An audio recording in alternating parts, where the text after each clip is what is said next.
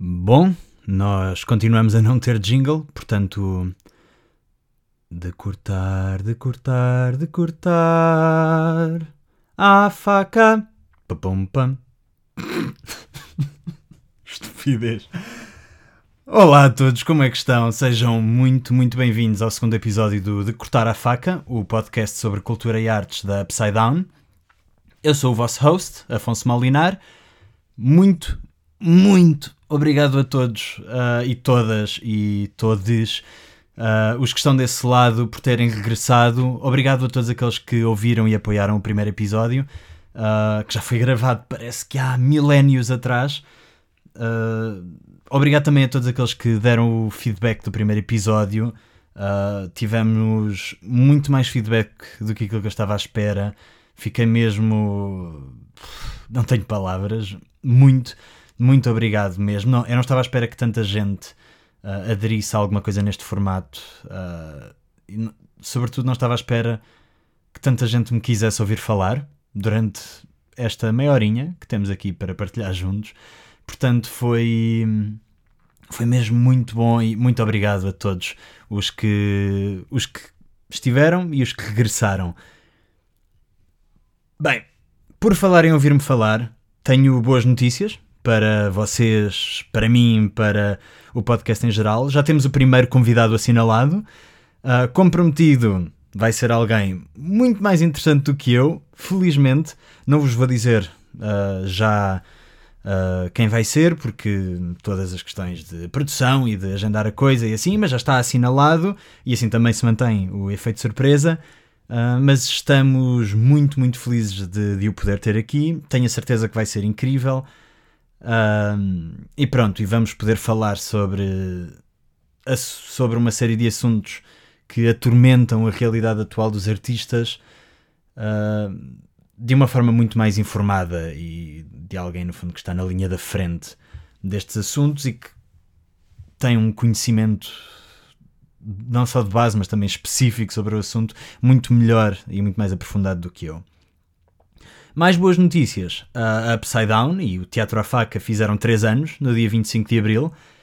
Torna a data muito mais importante para mim. É assim, se tivermos que pensar em termos de, de datas, o 25 de Abril deve ser aí a terceira data mais importante para mim, sendo tipo, sei lá, a primeira ao meu aniversário e. Opá, sei lá, a segunda ao dia em que fui vacinado contra a Covid. Pá, não faço ideia. Mas assim, o 25 de Abril é, é o. Uh, era uma data que, obviamente, por toda, toda a razão histórica uh, e simbólica que lhe está associada, já era muitíssimo importante, mas foi também a data um, em que estreámos o primeiro espetáculo. Uh, foi um espetáculo chamado Upside Down Cup of Coffee, que estreámos na, no Teatro da Comuna uh, em 2018 e, portanto, fizemos 3 anos. Eu já estou a gravar isto bastante depois do 25 de Abril, portanto, porque houve. Não sei se fazem a menor ideia, mas quando uma pessoa faz upload de um podcast, este, o primeiro episódio demora imenso tempo até ser aprovado. Não sei se eles estão à procura de. Uh, de informações específicas ou se estão a ver se a pessoa não é não, não tem algum tipo de discurso de ódio ou assim, portanto há, há uma não sei, há uma pré-aprovação que tem que ser feita antes do episódio de facto ser colocado ou ser disponibilizado nas diferentes plataformas. Portanto, não sei, isto demora uma data de tempo. Já estamos. Uh, já passou imenso tempo desde que gravámos. Desde que gravei, aliás, o primeiro episódio. E, mas pronto. Mas finalmente aqui estamos de regresso com o segundo episódio. Um, e pronto. E vamos, vamos falar então, um bocadinho, uma das coisas que eu vos queria falar, como já comecei, era precisamente do 25 de Abril. E queria falar-vos especificamente de uma coisa que aconteceu que eu acho que foi muito bonito, por um lado, uh, ver isso acontecer. Uh, a razão pela qual eu já estou vacinado contra, contra a Covid-19 é porque eu sou professor e hum, fiz uma aula com os meus alunos. Uh, eu tenho várias turmas de diferentes anos uh, mas todas ali entre os 6 e os 9 anos, e fiz um exercício, chamemos-lhe assim, um, para tentar perceber também como é que as crianças interagiam com esta noção de liberdade ou não liberdade e a noção de algum tiranismo, não, tiranismo não é uma boa palavra, de ditadura. Portanto, vamos chamar as coisas uh, pelos nomes, vamos. Uh, estive, fizemos uma espécie de jogo em aula em que uh, tentávamos exemplificar o, o que seria uma votação em democracia e o que seria uma votação em ditadura. Começou, começámos uh, com uma ditadura. Portanto, vou, vou dar-vos assim um bocadinho o exemplo e, e aconselho-vos, se eu apanhar aí outro, se houver outros professores a ouvir-me, aconselho-vos vivamente a fazer isto, porque é muito elucidativo para as crianças e acaba por ser elucidativo para nós também, uh, professores, e acho que podemos aprender muito também com, ou tirar as nossas próprias conclusões, aliás, com aquilo que vemos uh, e com aquilo que acontece nisto. Então, o que é que nós fizemos? uh, nesta experiência social.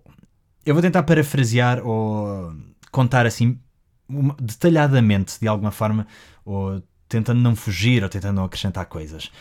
Fizemos uma primeira votação para presidente da turma. Abrimos eleições primárias dentro da turma. Uh, toda a gente se podia candidatar e quem se quisesse candidatar, depois o resto da turma podia votar ou abster-se ou assim dentro das candidaturas, dentro das diferentes candidaturas à presidência da turma, uh, eu vou contar só um dos exemplos específicos, que foi com alunos do terceiro ano. Candidataram-se quatro alunos, uma rapariga e três rapazes. A turma tem, acho que 15 raparigas e 6 rapazes por aí, portanto, uh, é, tem muito mais raparigas do que, do que rapazes. E, portanto, incrível, feminist power. Chamemos esta rapariga Júlia, pode ser. A Júlia foi eleita presidente uh, com maioria absoluta contra os três rapazes e pronto, ergueu-se, uh, subiu ao poder a primeira presidente do terceiro ano da escola. Uma das regras que nós tínhamos para o, o jogo em si é que cada uma das pessoas, uh, cada um dos alunos, cada vez que era eleito, podia acrescentar uma regra ao jogo. Quase como é um governo que pode criar uma lei.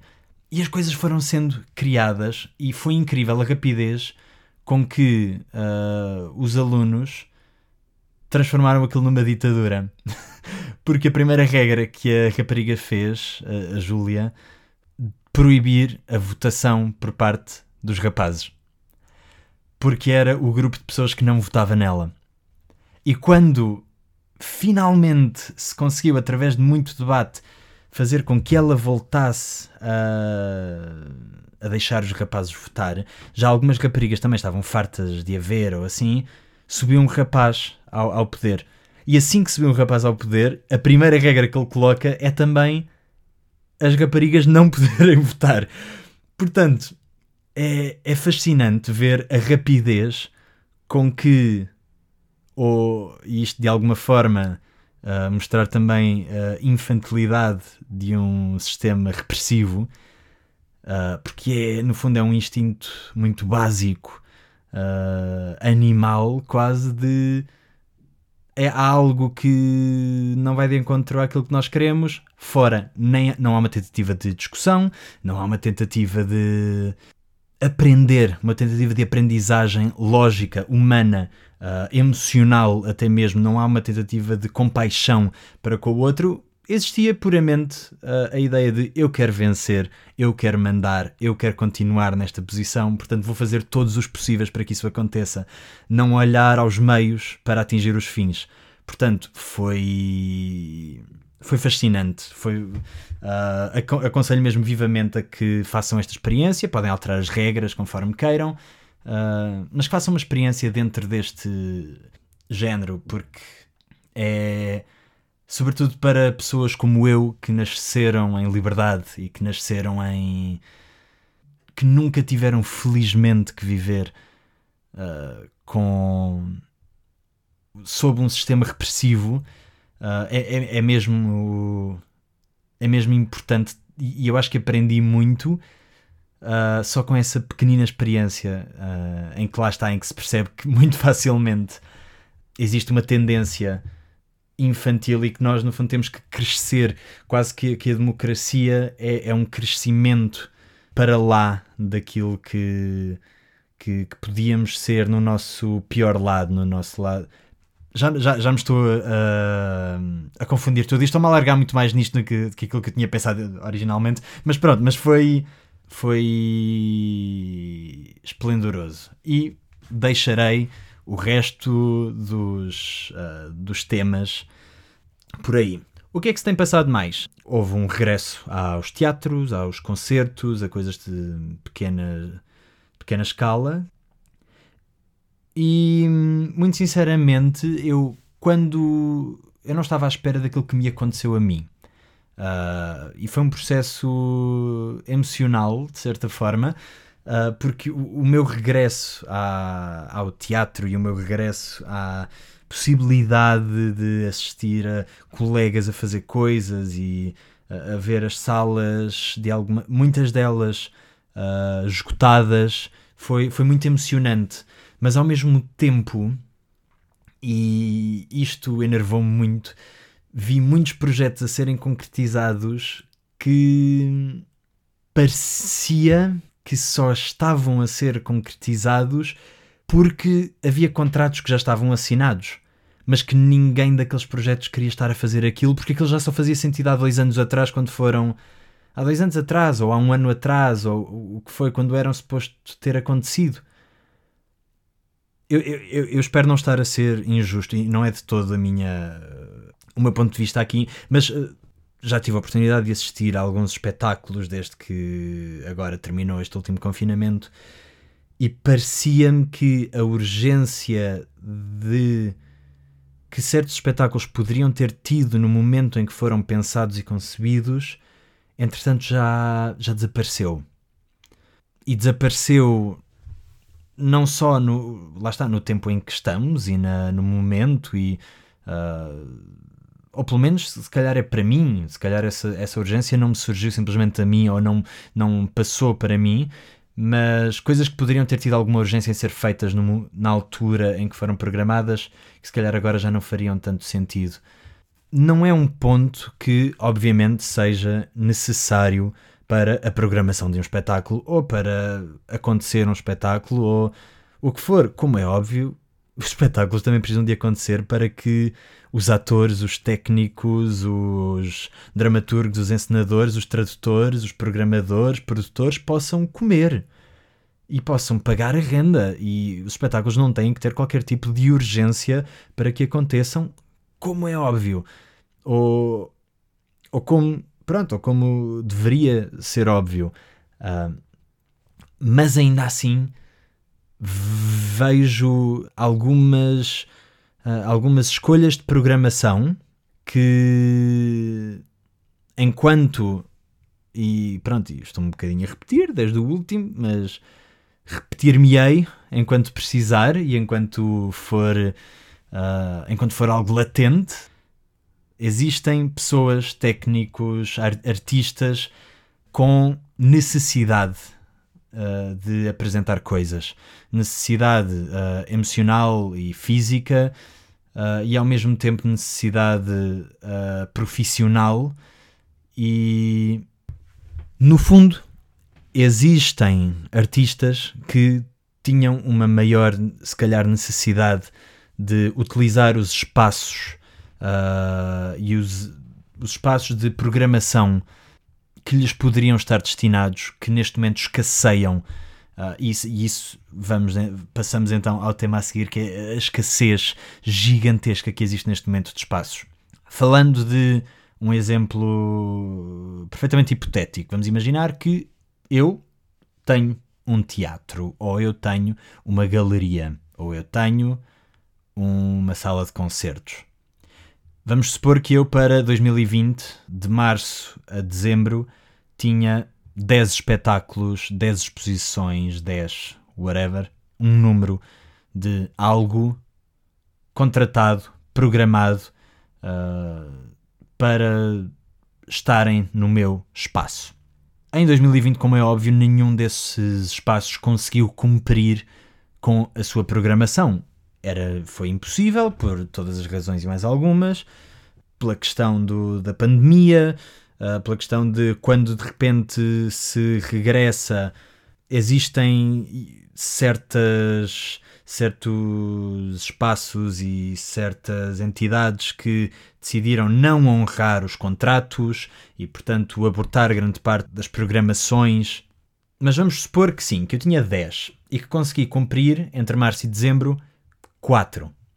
As outras 6 ficaram programadas para 2021 por cima das 15 que eu já tinha programadas para 2021 e, portanto, passamos a ter 21 ou 20, ou o número que for, passamos a ter o dobro do que aquilo que seria suposto de programação para o ano 2021. Só que em 2021 as coisas já fecharam uh, outra vez e, portanto, uh, essas coisas vão passar para 22 ou para 23 ou vão ser canceladas de todo. Ou agora com os apoios da DG Arts, onde se foi repescar algumas das candidaturas que estavam latentes, todas as programações e mais algumas que estavam pendentes ou que estavam a acrescentar às que estavam de facto programadas, passaram a partilhar um espaço que era impartilhável. Porque todos esses espaços precisam de, lá está, de, do, do seu espaço, do seu espaço de ensaios, do seu espaço para uh, do seu tempo que leva a montar tudo, a produzir tudo, a ensaiar tudo. Existe um número limitado de espaços neste momento para a quantidade de coisas que estão pendentes. Portanto, o que é que, é que a brilhante conclusão é que isto me leva? Leva que quem de facto já conhecia espaços, quem de facto já tinha coisas programadas, quem de facto tinha uh, dinheiros públicos ou privados atribuídos que lhes chegassem, por exemplo, para alugar um espaço de ensaios e alugar um teatro para apresentar, ou alugar uma oficina e depois uh, alugar uma galeria, uh, um espaço numa galeria para vender ou para apresentar uh, o seu trabalho visual, seja o que for, tudo isso de repente está perfeitamente uh, lutado, sobrelotado, e deixa de haver espaço para aqueles que não conhecem ainda, para aqueles que não têm uh, não só conhecimento prévio de estruturas, de pessoas, de produtores, de programadores, de whatever, mas por cima disso tudo deixa de haver sequer resposta. E isso tem sido muito, muito notório dentro do, do trabalho que fazemos e em conversa com algumas pessoas, há muita, muita, muita gente a notar isto. Uh, não existe espaço para todos, de momento. Quando na realidade até existe. Uh, há, existem dezenas de cineteatros, uh, por exemplo, em Portugal, que estão vazios porque não estão a programar nada por causa das incertezas e, portanto, estão vazios uh, completamente isentos de programação durante meses. O que é perigoso, uh, por um lado, porque cria uma certa tendência uh, dentro.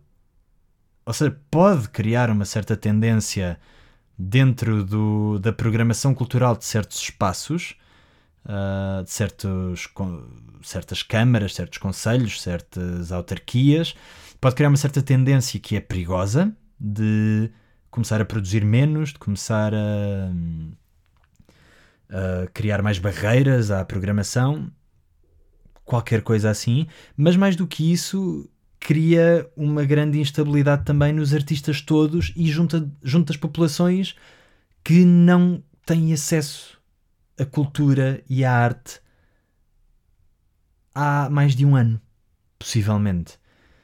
Um, é, é muito perigoso e é muito injusto. E a arte, obviamente, está muito centralizada nas, nas grandes cidades, mas os artistas que estão nas grandes cidades e que muitas vezes expunham uh, ou apresentavam obras fora das grandes cidades e que muitos deles viviam dessa apresentação fora das grandes cidades não estão a conseguir fazê-lo. Uh, e os que estão a conseguir fazê-lo são, repito, muitas vezes, aqueles que já conseguiriam sempre. Que solução é que eu tenho para isto? Não sei se tenho alguma. É muito mais complexo do que isso. É muito mais complexo do que uma simples solução uh, dada assim gratuitamente num podcast. A única ideia que me surge seria que de alguma forma uh, estruturas públicas ou estruturas com financiamento público ou atenção, estruturas eu não digo uma companhia de teatro que, à qual é atribuído um teatro ou que paga um teatro, paga a renda de um teatro para estar lá, mas e, pronto, e, mais uma vez desculpem-me, mas só, eu só consigo falar muito só consigo falar mais uh, especificamente de uma companhia, mas falando de, por exemplo, teatros municipais ou cineteatros ou o que for, deveria poder, e isto simples opinião, deveria poder haver algum tipo de open call ou de uh, abertura para candidatura pública de projetos artísticos para cada um destes espaços. Por um lado, não invalida o papel do programador ou do curador, até muito pelo contrário, apresenta-lhe novas uh, obras, uh, ou novos grupos, ou novos artistas, ou novas linguagens que ele ou ela, ou se for uma equipa, poderiam não conhecer à partida. Isso por um lado. Por outro lado, uh, abriam muito uh, a possibilidade de não só artistas emergentes, mas simplesmente artistas que não tivessem conhecimentos prévios. Uh, e eu não sei como é que isto se faz, não sei. não sei na prática como é que isto poderia ser feito, se através de não sei se faria sentido ser através da DG Artes também, ou do Ministério da Cultura, ou como se fala há muitos anos, de uma rede de cineteatros ou qualquer coisa, mas eu quando digo isto falo também de teatros nacionais, falo de que, por exemplo, o Teatro Nacional Dona Maria II tem uh, a Bolsa Amélia Rei Colasso para artistas emergentes, mas eu acho que não chega não, não me parece haver a abertura por parte dos programadores portugueses em receber projetos que não sejam de pessoas que conhecem previamente. Um, o que é, é, é, preocupante, é mesmo preocupante. Eu, eu não digo, obviamente, que devesse haver uh, uma, uma frontalidade ou uma facilidade no acesso uh, aos locais também de forma a de repente a pessoa já não poder, um, um, programador já não poder programar aquilo que quer ou aquilo que ou com a linguagem que lhe faz sentido uh, porque tenho imenso respeito pelo trabalho que é a, a, curadoria e a programação de um espaço e a criação de uma linguagem é, é realmente complicado e fascinante mas uh, penso que só nos tínhamos a beneficiar uns aos outros se isso acontecesse dessa forma. Não sei. Sugestões lançadas ao ar. Uh, não significa que eu não gostasse muito que isto acontecesse. mas, mas sim, é, é, é, a solução que. Ou a forma mais simples de solucionar uh, esta questão que eu arranjo. Uh, não sei ao certo como é que se conseguia, mais uma vez. Talvez uma open call uh, a projetos todos os anos uh, e, portanto, todas as estruturas públicas ou todas as estruturas que pertencessem a uma autarquia ou todas as uh, estruturas mesmo locais, físicos. lá está, com um programador, porque também não se percebe porque é que algumas autarquias uh, têm como programador o vice-presidente que não está minimamente preparado para, para tratar do assunto. Existem dezenas de autarquias que têm como. Uh, como. Ou seja, que têm. que atribuem o pelour da cultura uh, ao vice-presidente e pura e simplesmente também a programação dos espaços. E isso é muito complicado, apesar dos espaços muitas vezes terem o seu próprio. a sua própria equipa, acabam muitas vezes por não ter um diretor artístico ou algo do género que de facto pusesse as coisas a andar e criasse uma linguagem e que falasse com a comunidade local e com as necessidades e com a, a história e com uh, o que for, uh, com o que for, que falasse de facto com o espaço em que está e que pudesse trazer coisas e que fosse uma pessoa que tinha a obrigação de conseguir e de estar preparada para trazer coisas uh, à terra em questão. Utopias, parece-me. Mas nada é impossível. Acho que seria um bom primeiro passo.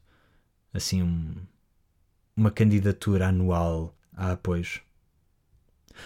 Mas pronto, uh, assim de repente, não sei se há mais algum tema a falar. Ah, há mais uma coisa. Pois é. Oh, meu Deus. Como é que isto aconteceu? Um, não sei se ouviram falar de apoios dados a artistas, apoios a fundo perdido, que eram dados pela DG Artes, uh, pela DG Artes ou pelo Ministério da Cultura, pela, não, pela GEPAC até. Pronto que seriam oh, Garanticultura. Seria Garanticultura. É provável que fosse isso. Programa Garanticultura, deve ser isso. Pronto, que eram dados que eram de 438 euros, uh, que inicialmente ia ser só um e depois passaram a três, uh, só um mês e passou, passaram a três meses, e que centenas de pessoas ficaram excluídas uh, e que lhes foram enviados e-mails em que aquilo que davam como justificações eram falsas. Ou seja, todas as justificações que estavam a dar, eu fui um desses casos, por exemplo, todas as justificações para o não uh, receber desse apoio, ou para a não validação desse apoio, eram falsas, não, não se aplicavam à pessoa em questão, tipo, uh, não ter atividade aberta num certo período, uh, ter fechado a atividade, sei lá, uma data de. Eram três ou quatro ali questões que não se aplicavam de todo às pessoas e depois mais tarde vem-se a descobrir uh, através do, da, dos incansáveis, todas as incansáveis estruturas que têm vindo a estudar e a trabalhar para proteger uh, e para ajudar e para fomentar o diálogo entre artistas, técnicos e trabalhadores da cultura e das artes em geral com as diferentes entidades uh, administrativas e, uh, e o Ministério, Ministério e Ministra da Cultura em específico, e depois com GEPAC, DG Artes, etc. Ah, e até mesmo com a Assembleia. E portanto, graças a a todas essas pessoas que trabalharam para que isso pudesse vir uh, a ser resolvido, graças a eles descobriu-se que era porque uh, as pessoas que tinham sido excluídas, dessa vez em específico, eram membros de órgãos estatuários, portanto tinham uma associação sem fins lucrativos e eram uh, diretores ou vice-diretores ou qualquer coisa. A questão é que a grande parte das uh, associações sem fins lucrativos também não têm assalariados. Existem, obviamente, mas em termos culturais, em termos de, das associações culturais, penso que grande parte não tinham, e naquele caso, neste caso específico, não tinham muito, muitas, muitas pessoas. Felizmente o assunto ficou resolvido e foi preciso mandar 50 mil e-mails devem ter chovido e-mails de reclamação nesse dia e nos dias a seguir e a coisa estava, não sei se estava prestes a ficar complicada em termos de mediáticos, mas felizmente ficou resolvida. As pessoas, eu incluí, inclusive, já, já recebemos esse, esse apoio que Mas é, é, são situações mesmo, mesmo estranhas, não é? Uh, parece que sempre que existe a necessidade de uh, guardar algum tipo de dinheiro, ou de poupar algum tipo de dinheiro, ou de já não haver dinheiro, o Estado arranja sempre forma de cruzar informação, mas ou estes, pronto, estes órgãos públicos arranjam sempre forma de cruzar informação quando é para multar pessoas e penhorar bens, mas de repente quando quando é para atribuir um apoio que não chega ao ordenado mínimo, a coisa complicou-se um bocadinho e de repente, apesar da segurança social, que acho que foi com quem eles falaram, ter informação se as pessoas eram assalariadas ou não das, das associações, uh, não, que aí já não há cruzamento de dados. Não sei, é, é tudo muito estranho, é tudo muito. Hum, não é claro, compreendem? É é, é mesmo, mesmo complicado. Mas pronto, uh, olhem, está a ficar resolvida a situação. Vamos ver como é que é agora do apoio das, das estruturas, não é? Uh, de resto, tenho visto. Vi um filme que aconselho. Um, filme, um documentário que aconselho vivamente uh, a toda a gente.